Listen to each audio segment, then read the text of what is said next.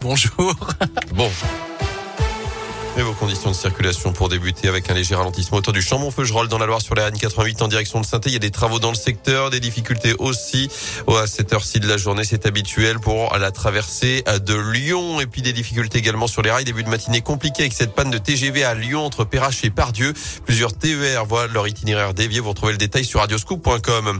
À la une, l'État et les banques russes ne pourront plus financer sur les marchés européens. Déclaration ce matin de Clément Beaune, le secrétaire d'État aux affaires européennes. Détail, les sanctions prises contre la Russie. Cette nuit, Joe Biden a parlé du début d'une invasion russe en Ukraine, alors que Vladimir Poutine se dit prêt ce matin à trouver des solutions diplomatiques avec les Occidentaux. Mais je cite, les intérêts et la sécurité de nos citoyens sont non négociables. Sur place, en tout cas, la menace plane depuis huit ans déjà. Mais ces derniers jours, la crise est évidemment montée d'un cran après cette reconnaissance de l'indépendance de deux régions occupées par les séparatistes pro-russes. Les 5000 Ukrainiens installés en Auvergne-Rhône-Alpes sont très inquiets pour tous ceux qui vivent au pays. Constantine Hkassov vit à Lyon depuis six ans, sachant sa maman seule à Kharkiv, ville située dans l'est de l'Ukraine.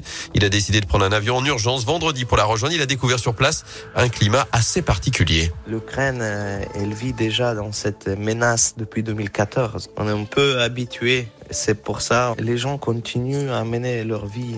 Les transports fonctionnent, les restos sont pleins.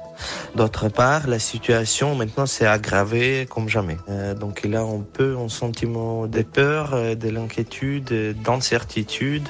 Les gens font un peu des stocks, ils achètent les produits euh, nécessaires, se préparent des sacs à dos si jamais on partir rejoindre la famille ou partir plus à l'ouest. Et on verra qu'est-ce qui se passe après. Notez que plusieurs manifestations ont eu lieu dans la région pour soutenir le peuple ukrainien.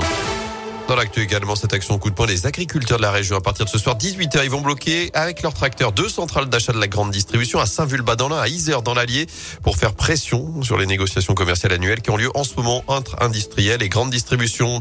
On est passé près du drame vendredi dernier en Haute-Loire. D'après le journal L'éveil, il y en a deux de 17 ans vient d'être mis en examen pour tentative d'homicide volontaire au cours d'une balade en famille sur la commune de Polignac. Une dispute aurait éclaté avec son frère, selon le parquet de Clermont-Ferrand. Il a ensuite saisi sa sœur pour la pousser d'une falaise. La victime âgée de 8 ans seulement souffre de fractures aux côtes et sa chute a été amortie près de 15 mètres plus bas par un terre. Son frère a été interné en hôpital psychiatrique. En foot, Lille devra réaliser un exploit après sa défaite de 0 hier à Chelsea en huitième de finale allée de la Ligue des Champions. Les nordistes qui se déplaceront à Lyon dimanche en Ligue 1. Les Verts, eux, se déplaceront à Paris samedi. La SS qui ouvre ses portes au public aujourd'hui. C'est une première depuis plus de 4 mois. Pour aller assister à la séance d'entraînement à partir de 15h à l'Etra. Il faudra un masque et un passe vaccinal. Surtout, il n'y aura pas de séance de dédicace. Et puis, vous pourrez porter votre plus beau masque. C'est aujourd'hui le carnaval à Saint-Etienne. Plusieurs centaines d'enfants vont défiler. Tous les centres sociaux, les structures d'éducation sont invités à y participer. Ça démarre à 14h30, place Chavanel.